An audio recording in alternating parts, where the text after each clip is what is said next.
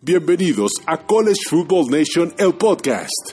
Y disfruta de lo último del fútbol americano colegial, porque aquí la temporada nunca termina. Hola Nation, ¿cómo están? Bienvenidos a College Football Nation, el podcast, su programa de fútbol americano colegial de los Estados Unidos, división uno de la NCAA. Ante todo, muchísimas gracias por bajar este podcast y hacernos parte de su día. Nosotros sabemos que su agenda es muy apretada, por eso nosotros hacemos este podcast para que ustedes estén enterados literalmente de lo último que pasó la semana pasada y lo que viene esta semana. Bueno, ante todo, pues esta, esta semana número 6, desgraciadamente no vamos a estar eh, con Cooks eh, por cuestión laboral, no, ahora sí no puede estar presente, pero bueno, se quedan conmigo, Yayo, eh, ahora sí su anfitrión, y en el cual vamos a empezar a hablar de lo que pasó en la semana número 6. Bueno, empezamos con lo, ahora sí con los juegos más importantes que anunciamos la semana pasada y empezamos con el juego de Michigan contra Iowa, donde literalmente los Wolverines sacan la victoria a través de su defensa, porque la ofensiva empezó muy bien en el primer cuarto anotando 10 puntos, pero de ahí en fuera se le secó la pólvora y no lo pudieron no pudieron encontrar la zona de anotación ninguna ocasión más. Pero creo que este es un gran problema que tiene Michigan en el lado ofensivo. Aunque Gene Harbour al final del juego decía que parece que ya encontraron su ritmo de juego y poco a poco están mejorando, desgraciadamente lo que nosotros podemos ver es todo lo contrario. Sí empezaron muy explosivos, sí empezaron dominando el ataque, el ataque aéreo, disculpen, eh, que tenía sobre la defensa de Iowa, que no se había encontrado una mejor ofensiva eh, o un equipo con más talento o físicamente más grande o igual que ellos y se vieron sorprendidos. Pero de ahí en fuera, no, de ahí en fuera los Wolverine no tuvieron cómo contestarle eh, de una forma correcta a la defensiva de los Hawkeyes y dejaron el ataque aéreo que les había dado tanto al principio de la temporada, al principio del juego y se desapareció.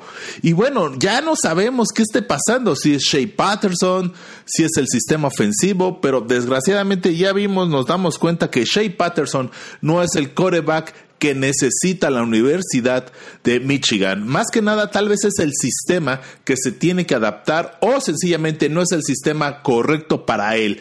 Entonces, eh, no está viendo esa química correcta que debe de ser.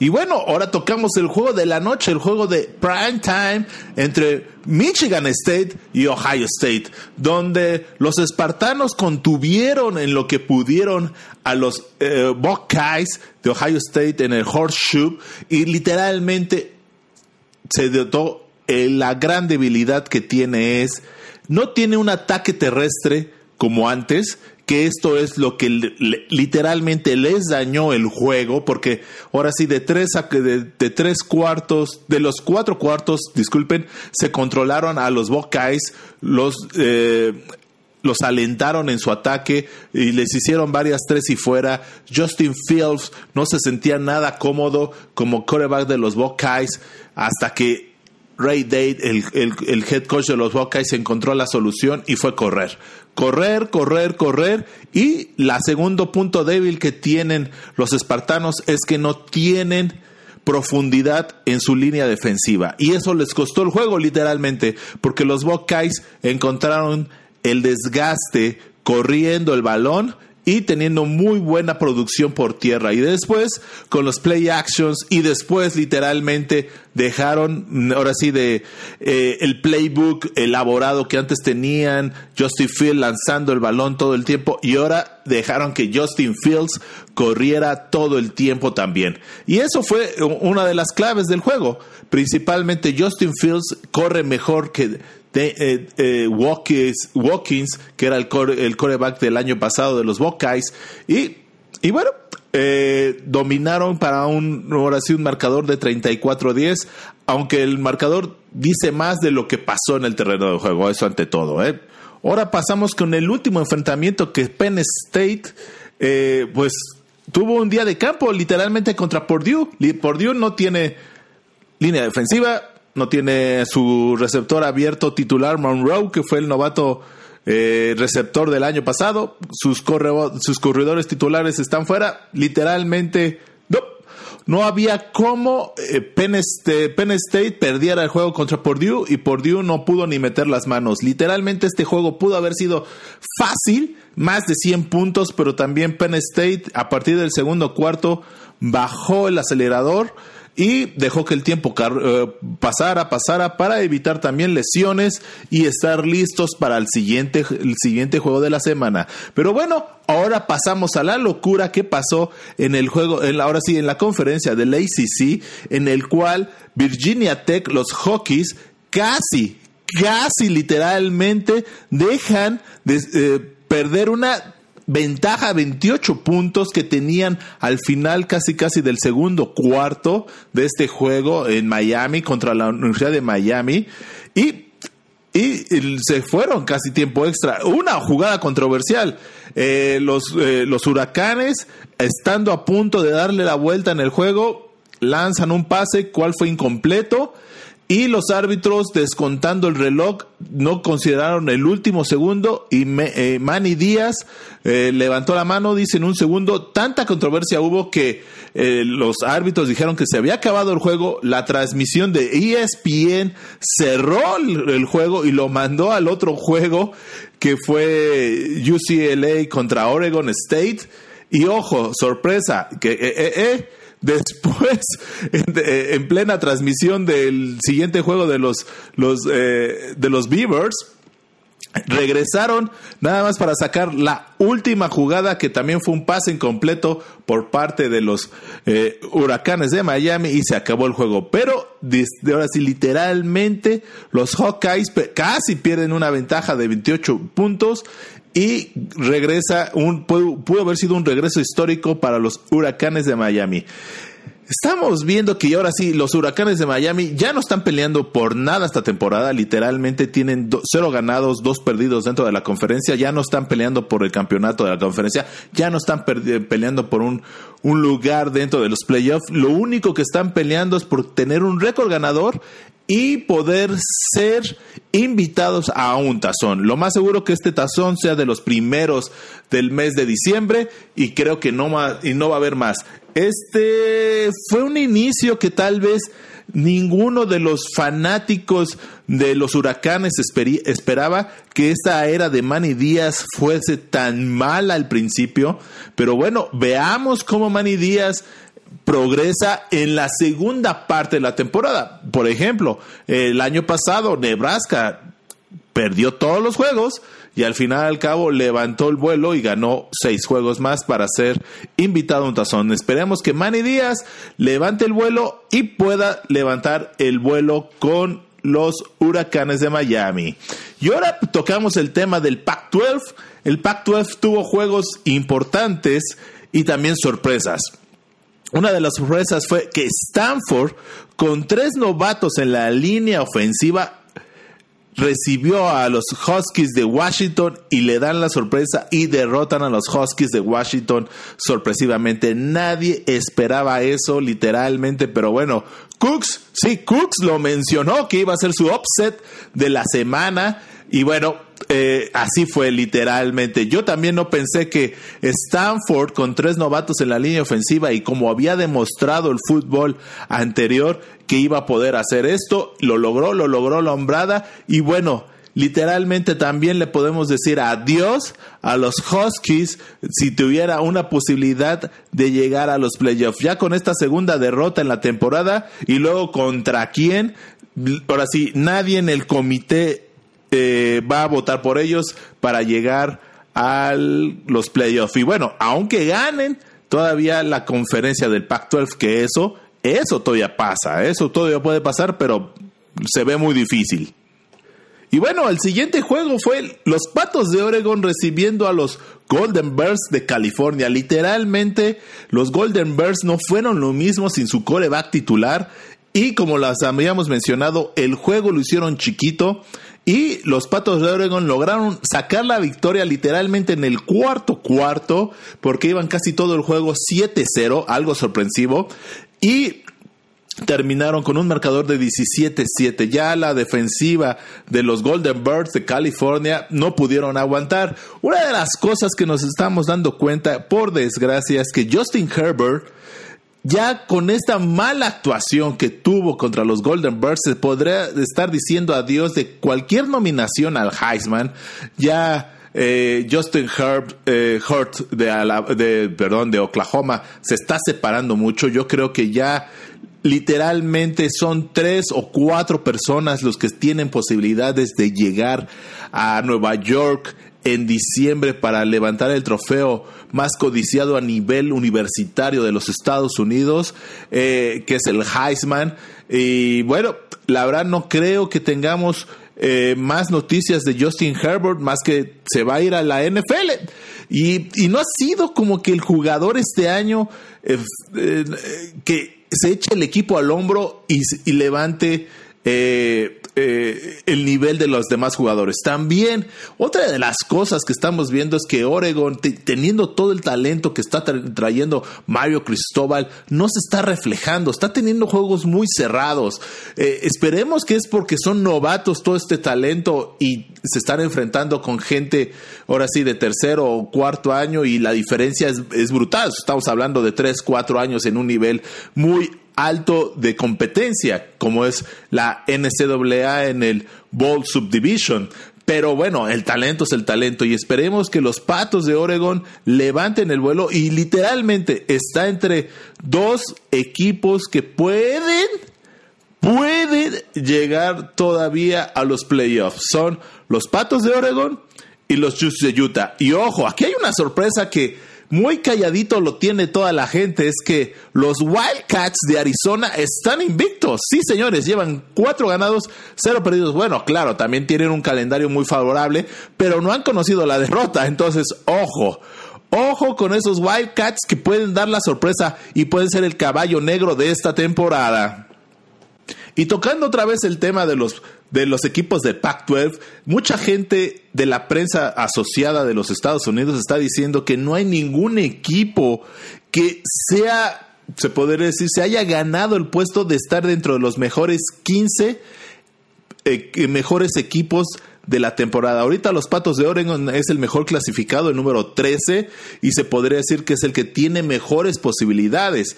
Pero los Patos de Oregon no tienen ahora sí eh, área de error. O sea, tienen que ganar todos y tienen que convencer literalmente y tienen que ganar eh, la conferencia de una forma eh, sólida y convincente. Si no pasa eso, se los van a subir los demás equipos de las otras conferencias. Y bueno, tocamos el tema también de UCLA, que desgraciadamente pierde otra vez en, en casa, ahora contra los Beavers de Oregon State.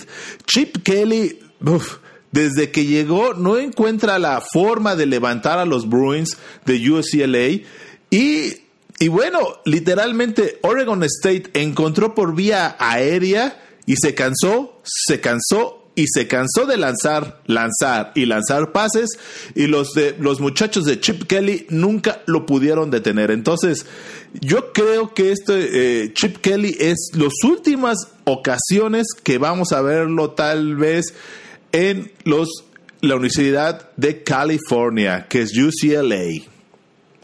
Y bueno, tocando la conferencia del Big 12, donde está Texas y está Oklahoma, pues creo que la sorpresa y que también mencionamos, ahora sí lo dijo su servidor, fue que Texas Tech derrotara a los Cowboys de Oklahoma State de una forma contundente por más de 10 puntos. Pero bueno, eh, desgraciadamente el equipo de los, ahora sí, los Cowboys de Oklahoma State eh, siempre han caracterizado por una inconsistencia.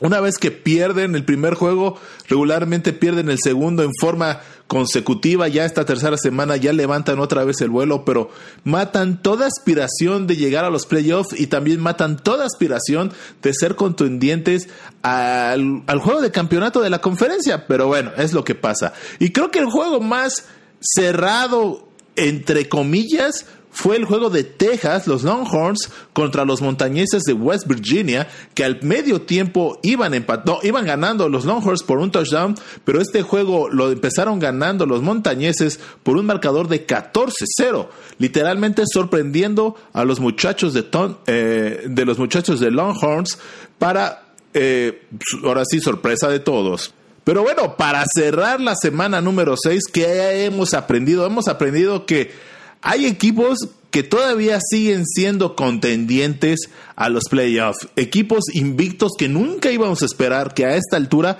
iban a estar, como Penn State. Y la gran sorpresa, estos dos equipos, Minnesota, sí, Minnesota sigue invicto y, puede ser el caballo negro de la conferencia del, del, Big Ten, pero esta, esta semana se enfrenta con Nebraska. Veamos qué pasa con los muchachos de Nebraska. Y otra sorpresa, bueno, como les mencioné, Arizona. Arizona sigue invicto y esa es una de las grandes sorpresas que también eh, el Pac-12 nos está dando y el College Football nos está dando esta vez. Pero bueno, también otra cosa que aprendimos es que realmente eh, Ohio State es de verdad. Mucha gente, y yo lo, lo, ahora sí afirmo que no pensé que Ohio State dominara tanto a Michigan State. Bueno, lo dominó porque no tenía profundidad Michigan State. No es un, no es un pretexto, claro está, Michigan State es de los equipos que siempre termina en el top 25, tiene una historia de tazones importantes y, y ha perdido en varias ocasiones eh, Ohio State contra los espartanos. Entonces, al ver dominar eh, este a este equipo de esta forma al final fue sorprendente. Pero bueno, ahora estaremos viendo. ¿Puede ser nada más Penn State el único rival que le pueda dar un gran susto a los Longhorns este año? Eso creo que es la pregunta que toda la gente está haciendo. Veamos si esta temporada puede ser. O sea, todavía falta ese enfrentamiento y no sabemos si va a ser en el White Knight, eh, si van a hacer ese cambio eh, los Lones de Nitani, que siempre tienen esa tradición de Noche Blanca, ¿no? Y lo han hecho literalmente cuando les toca jugar con los Buckeyes. Entonces, veamos si este año otra vez se da un gran enfrentamiento, porque los últimos, bueno, de los últimos tres años, los dos primeros años, en el 2016, 2017, fueron juegos muy buenos, muy buenos, donde ganó en el 2016 Penn State, 2017 con un regreso sorprendente de los Buckeyes, en el 2018, más que nada por la salida de talento de Penn State, eh, los Buckeyes dominaron sin ningún problema, pero este año ya con un cuerpo un poquito más de experimentado de los Leones de Nittany, esperemos que le den un poco más batalla y quién sabe, en una de esas son Penn State contra Minnesota los que estamos viendo en la final de la conferencia del Big Ten. Pero bueno, ya ahora sí ya entramos a tal vez lo que ustedes quieren saber de esta semana número 7. Literalmente ya estamos iniciando la mitad de la temporada. Qué rápido se nos fue. O sea, no puede ser que ya hayan pasado seis semanas en un abril. Bueno, si lo vemos literalmente fueron siete semanas con la semana cero. Eh, siete semanas en un abrir y cerrar de ojos. Y ya estemos ahora sí en el clásico Red River, que eso es lo que indica la mitad de la temporada. Y bueno, ya tocando el tema del clásico del Red River, vamos a tocar un tema, ahora sí vamos a tocar cuáles son las, las expectativas para este juego entre Oklahoma contra la Universidad de Texas que se juega este sábado 12 de octubre a las 11 de la mañana, sí, repito, 11 de la mañana hora del centro, donde literalmente tienen como favorito a los Oklahoma Sooners por 10 puntos. Y bueno, una de las cosas, de las notas más importantes de, este clásico es que pues literalmente no vemos una diferencia en los corebacks en los últimos dos, años. Eh, en, el, en, el, en, el, año del 2016, eh, perdón, 2017 estaba eh, Baker Mayfield, después en el 17 Kellen Murray y este año Jalen Hurts eh, está haciendo una actuación sensacional, lanzando para 1521 yardas, 14 touchdowns, corriendo para 500 yardas y 7, eh, touchdowns por tierra en solamente 5 juegos. Pero bueno, creo que la, pieza clave, hablando de cosas importantes para los, eh, los Longhorns, va a ser que los Sooners cometen muchos castigos y están promediando casi 91 yardas por juego de castigos. Eso es altísimo, es el tercer equipo más alto en castigos y promedia y, y tienen eh, un promedio eh, de permitir castigos 58. Entonces, eh, está muy alto su nivel de castigos. Y bueno, la defensa iba a ser, esta va a ser la incertidumbre que veamos. Pero bueno, ahora del lado de los Longhorns, yo creo que otra vez Sam Ellinger va a ser la pieza clave para mover el ataque, el ataque aéreo y terrestre de los Longhorns, con muchos play actions, eh, se vio muy bien Sam Ellinger, ahora sí, echándose el equipo al hombro y logrando 211 yardas y anotando y haciendo 45 yardas para un par de touchdowns la semana pasada sobre la victoria de West Virginia de 42-31. Eh, y dejándonos en el terreno en, en visita, pero veamos qué está pasando, porque el punto débil de los, eh, de los Longhorns es su defensiva. Está promediando literalmente 325 yardas por juego y la Universidad de Oklahoma está promediendo 355 yardas por juego. Entonces, si lo ven, está muy, muy complicada la situación. Pero ahora sí llegamos a los puntos finos de los números para la gente que le gusta apostar, literalmente. Y estos son, hablando de la rivalidad como tal, eh, de los últimos cinco juegos, los últimos cuatro juegos se han ido en altas, promediando 68.4 puntos por juego, entonces ojo con eso a, todos los aficionados. Un punto a favor o en contra de los, de los Sooners es que de los últimos siete juegos contra los Longhorns tienen un récord de un ganado, seis perdidos contra la línea. Y al día de hoy, bueno, al día que estamos haciendo el podcast, acuérdense que este tema de las líneas y de los puntos varía de, acuerdo a la gente cómo esté apostando. Entonces, cuando ustedes estén escuchando este podcast, tiene una variación de un día nada más, en la cual nos indica que los Sooners están eh, con menos 10 puntos. Entonces, si es, ahora si seguimos la tendencia, los Sooners no van a cubrir estos 10 puntos. Pero ojo, ahora sí vamos a decirles cuál es el récord conforme a la temporada. Los, de los cinco juegos que han tenido los Sooners contra la línea, nada más las han cumplido tres veces. Pero también, ojo, los Longhorns también tienen el mismo récord. Tres veces han cubierto la línea contra dos veces que no lo han hecho. Entonces, para los apostadores, yo me iría altas y los Longhorns serían el equipo en que yo metería mi dinero. Bueno, el segundo juego más importante de esta semana número 7 es los espartanos de Michigan State, exactamente otra vez, contra los Badgers de la Universidad de Wisconsin. Se juega a las 2.30 horario del centro. Y los Badgers están favorecidos por 10 puntos igual. Pero bueno, aquí las claves importantes de este juego es, como todos nos dimos cuenta, Michigan State tiene una defensa buena, literal, buena, resistente, atlética, que pudo contener tres de cuatro cuartos al ataque explosivo de Ohio State. Desgraciadamente no lo pudieron contender al final por el ataque terrestre y principalmente lo que habíamos mencionado, la falta de profundidad que tiene su defensa en la banca. Si tuviese más talento ahí, hubiese sido tal vez otra historia. Y otra de las cosas importantes y favoreciendo a, la Universidad de Wisconsin es que Michigan State no va a tener cinco linieros ofensivos debido a lesiones que tuvieron contra Ohio State. También no van a contar con los dos cornerbacks titulares que es Josh Butler y Sakur Brown, que también están fuera para, eh, para este juego desgraciadamente. Y las claves, creo que,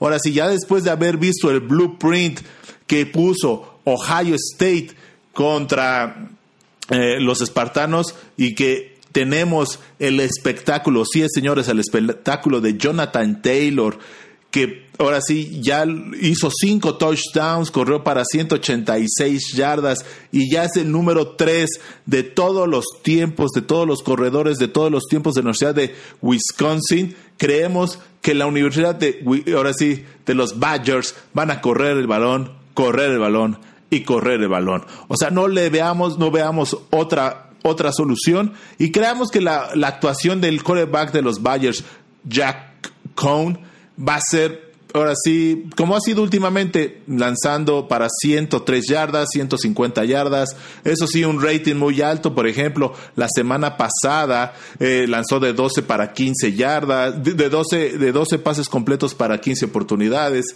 pero bueno, eso es lo que pasa, ¿no? Eh, cuando tienes un ataque terrestre sólido, eh, que pueda eh, solventar esto. Y una de las cosas ahora sí para la gente que le gusta apostar es cómo están los números. Al día de hoy, de los cinco juegos que han tenido los Badgers, eh, cuatro veces han cubierto la línea. Entonces, eso es muy, muy favorable. Y otra de las cosas es, Michigan, de los últimos 10 juegos en global, solo ha cubierto la línea dos veces. De los últimos 14 juegos que han tenido los eh, los espartanos 11 veces han sido bajas. Ojo, bajas, ¿eh?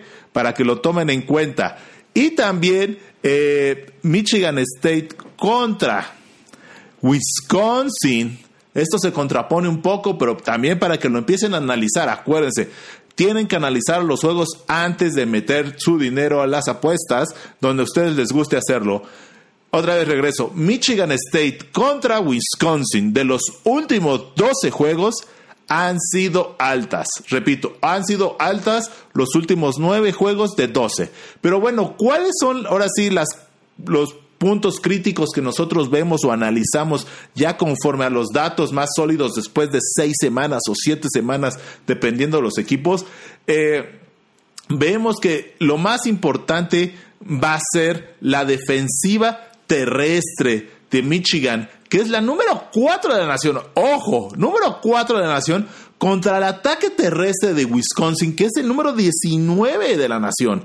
Tal vez eh, Wisconsin tiene un récord o es la, la, ofensiva número 12 cuando hablamos de anotaciones que han anotado haciendo field goals, pero bueno, ojo, Michigan tiene la defensiva número 4 y creo que esa va a ser la, la clave si Michigan State logra tener muchos tres y fuera y logra tener eh, tiempo de descanso, su defensa va a ser totalmente distinto. Porque del otro lado, la ofensiva de Michigan va a tener que correr. No le va a quedar de otra.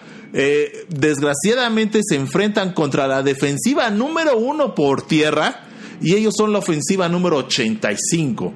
Entonces, ah, ahí es donde se ve crítica la situación para los espartanos. Pero bueno, en los últimos tres enfrentamientos, ¿cómo han quedado? Eh, Wisconsin la tiene de ganar con dos ganados, un perdido. De esos dos ganados, un perdido, otra vez aclaro, de esos dos ganados, un perdido, Wisconsin nada más ha cubierto la línea una vez. Y han promediado eh, entre los dos un promedio de 28 a 20 puntos. Entonces, ojo, no creemos que sea muchos puntos en, este, en esta ocasión y más si, eh, eh, si se dedican a correr los dos equipos.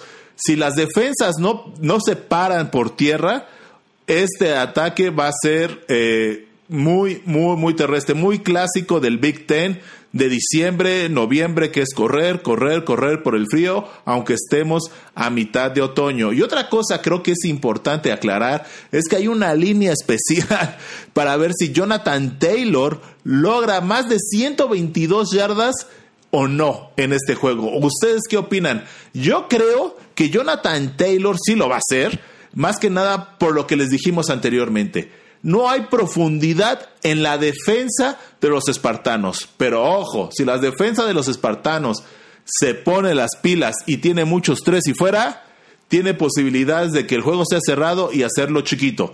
Eso es lo más importante que tiene que hacer los espartanos en este juego.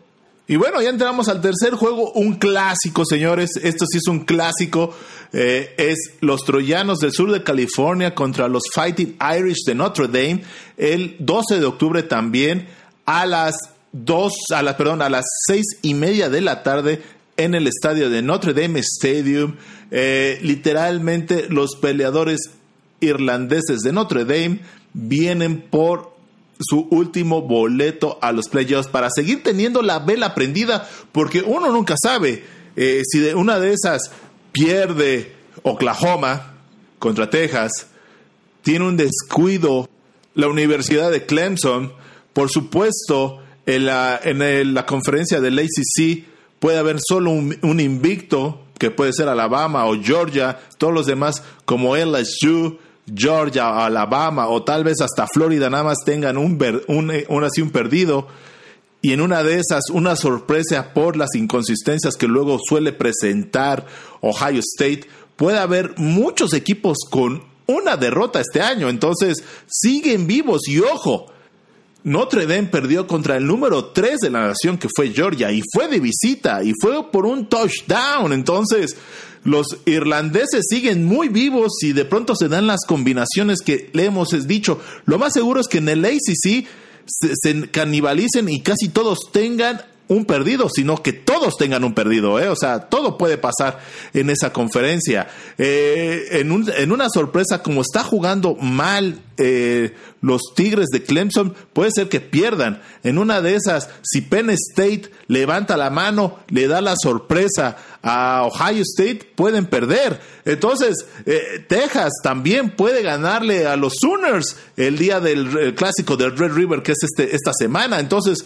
podemos ver muchas cosas, ¿no? Pero bueno, una de las cosas claves es que los troyanos son sol cuando están de casa oscuridad cuando están de visita. Literalmente están invictos cuando están en casa y tienen dos derrotas cuando están de visita. Y esta vez les toca visitar al odiado rival que es Notre Dame.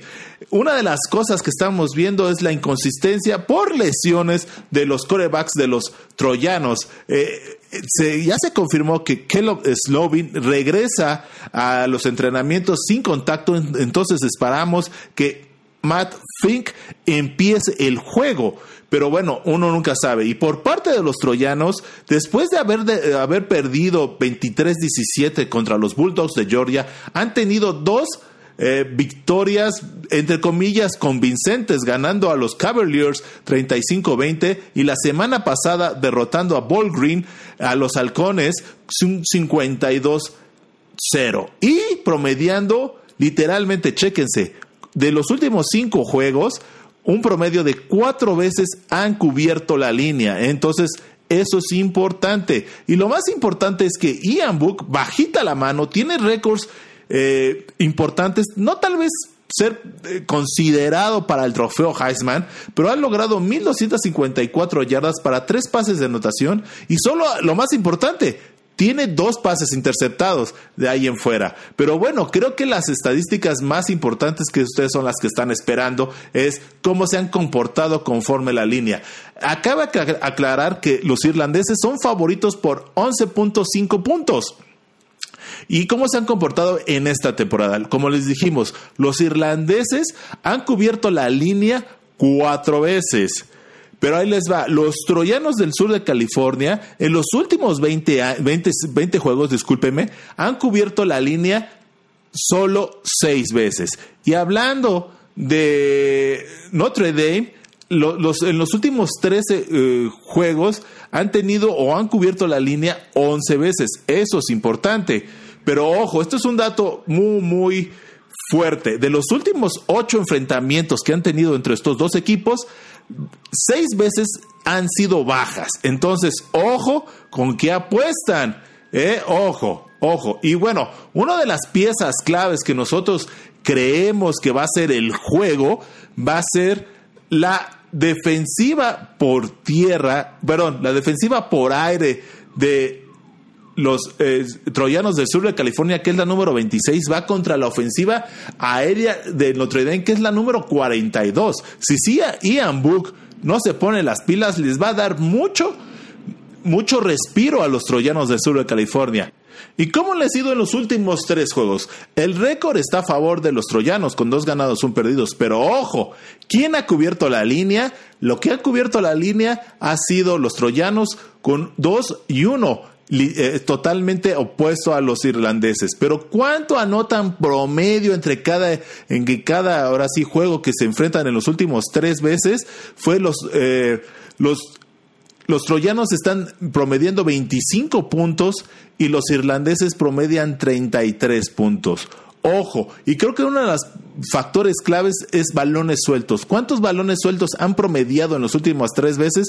Los troyanos han promediado dos balones sueltos, en cambio los irlandeses solo uno. Entonces, ojo cuando apuestan, yo creo que en esta ocasión los irlandeses iban a ganar y como son la sombra ahora sí de, de, de su temporada cuando van de visita, yo creo que son eh, los yo apostaría que cubre la línea y que puede pueden ser bajas. La verdad no creo que puedan ser altas por la falta de ofensiva que tienen los troyanos del sur de California en esta ocasión.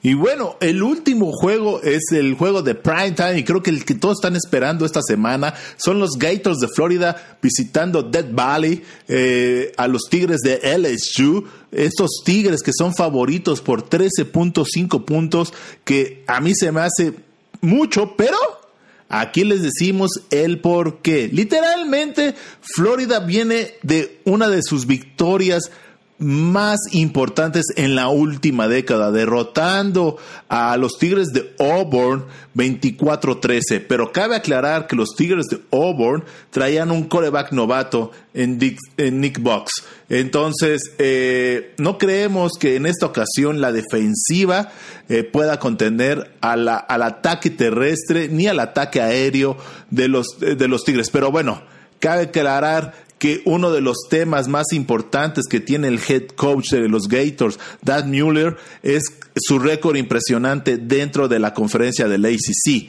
en sus dos últimos años, bueno, en su segundo año de, al cargo del equipo. Tiene un récord de 16 ganados, 3 perdidos y para estar en esa conferencia es un gran gran logro. Entonces, Dad Mueller está acostumbrado a este juegos ya ahora sí, con la Universidad de Florida como coordinador ofensivo en la era de Urban Meyer, fue a LSU, les ganó. También cuando fue el head coach, muy poca gente sabe esto, de Mississippi State, los hizo número uno y también derrotaron a los Tigres de LSU en Dead Valley hace como tres, cuatro años atrás. Entonces Dan Muley es un viejo lobo de mar que sabe cómo jugarle a los Tigres. Pero ojo, ahora los Tigres. Los Tigres tienen una ofensiva súper potente y el head coach Ed Ordragon lo sabe y en especialmente sabe que tiene al coreback que está peleando literal por un lugar en el Heisman,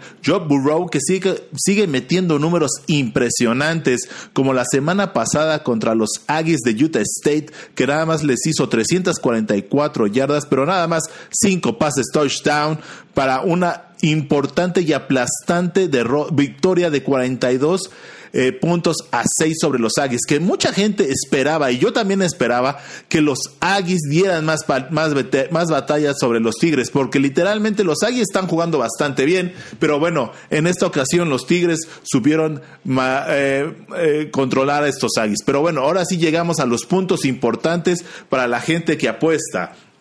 Es, literalmente, los Tigres son favoritos 13 puntos contra los Gators, pero en las apuestas de los últimos cinco juegos tienen un récord de cuatro veces han cubierto la línea. Florida contra LSU. En los últimos ocho enfrentamientos, de los eh, últimos ocho, siete juegos se han ido en altas por ahora sí la falta de defensiva que han tenido, pero ahorita creo que la, ahora sí, bueno, un poquito vamos a, un poquito más adelante lo vamos a decir, no vamos a adelantar.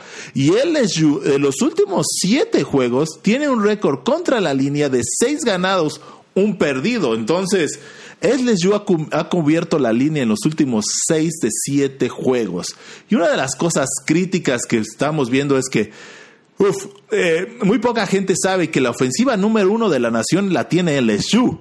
Eh, eh, y tiene la ofensiva por aire número dos. Entonces creo que va a ser la, el área importante. ¿Cómo los Gators pueden parar a este quarterback eh, Joe Burrow y, contenerlo, pero se ha visto impresionante en esta, eh, en esta temporada. Y del otro lado, yo creo que lo más importante va a ser el ataque terrestre de LSU, debido a que están con el tercer coreback, eh, los Gators. No creo que Dad Muley les dé todas las llaves a Task eh, del auto para que ahora sí se lleve un ataque aéreo completamente. Entonces, el ataque eh, terrestre de Florida es el número 89 contra la defensiva de LSU, que es la número 24 de la nación. Eso creo que va a ser clave.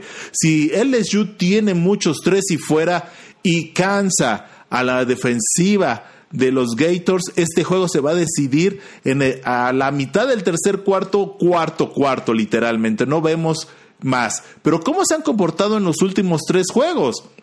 El récord está a favor de Florida. Tiene dos ganados, un perdido. Y ojo, las tres veces Florida cubrió la línea.